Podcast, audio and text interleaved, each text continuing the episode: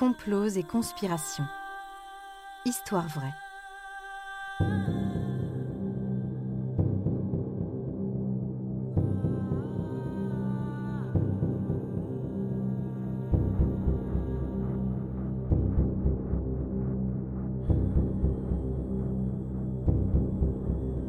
Un programme Studio Minuit. Idée originale John Mack. Musique David Rampillon. Narration Leilani Lémé.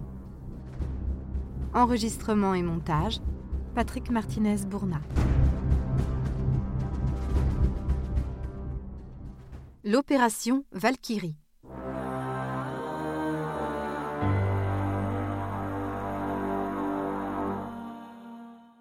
Et si Hitler avait été assassiné?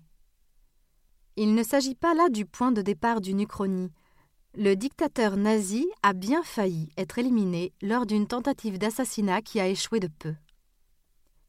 Déjà avant le début de la Seconde Guerre mondiale, des militaires envisageaient la possibilité d'attentats pour se débarrasser d'Hitler, dont ils étaient de plus en plus inquiets et méfiants.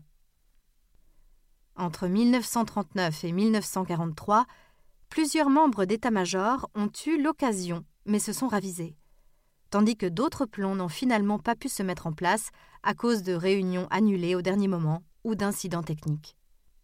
Le chef d'état-major adjoint de l'armée de terre, Franz Halder, est à l'époque le leader du groupe de résistants militaires opposés au régime nazi.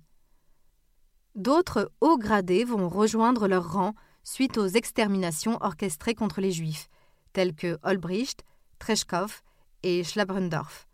Mais la résistance interne est relativement faible et morcelée, selon les historiens qui ont analysé les événements. Pour ses opposants, il est indispensable de tuer Hitler pour provoquer un coup d'État. Malgré la discrétion des conspirateurs, induite par leur faible nombre et leur position délicate, plusieurs sont découverts et arrêtés par la Gestapo. Pendant ce temps, la situation militaire empire. Certains généraux se refusent à un tel complot, craignant qu'un affaiblissement du commandement engendre une faillite face aux soviétiques, qui prennent déjà l'ascendant, tandis que d'autres voient dans la paix avec la Grande-Bretagne et les États-Unis un moyen de concentrer les forces armées sur le front de l'Est, justement. Rommel, acteur de poids du régime nazi, aurait été au courant d'éventuels projets d'attentats par des généraux mais aurait préféré ne pas s'impliquer dans un sens ou dans l'autre. Le lieutenant-colonel Klaus von Stauffenberg, membre du complot depuis 1943, va vite s'imposer comme un acteur clé. En fin d'année, le projet Valkyrie débute. Présenté à Hitler par Olbricht comme un plan de mobilisation pour instaurer et garantir un état d'urgence, il s'agit du moyen d'effectuer un coup d'État pour les résistants. Durant le mois de juillet, par trois fois, Schlabrendorf était en situation de poser la bombe, mais dut renoncer.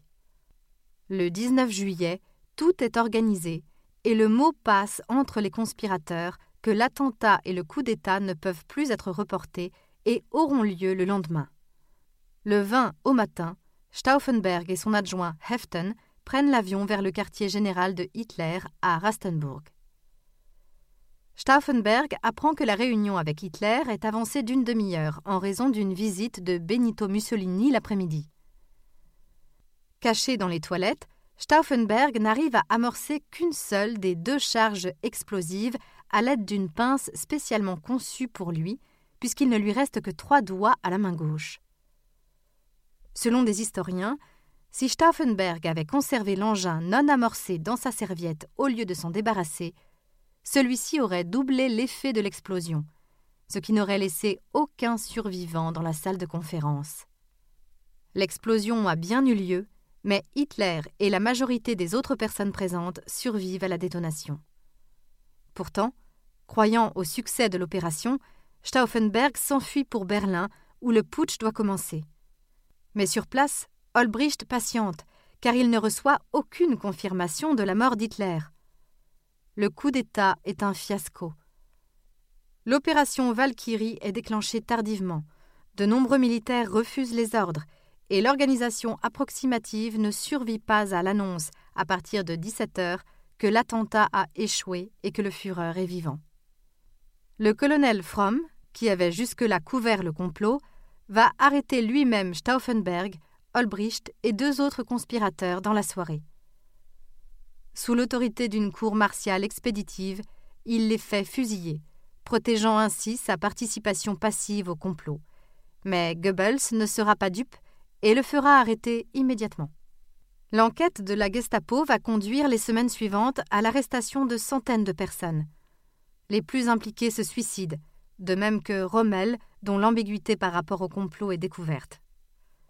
Toutefois, le régime veut éviter une chasse aux sorcières publiques qui donnerait de l'ampleur à la contestation, et préfère présenter la tentative d'assassinat à la population comme un acte isolé.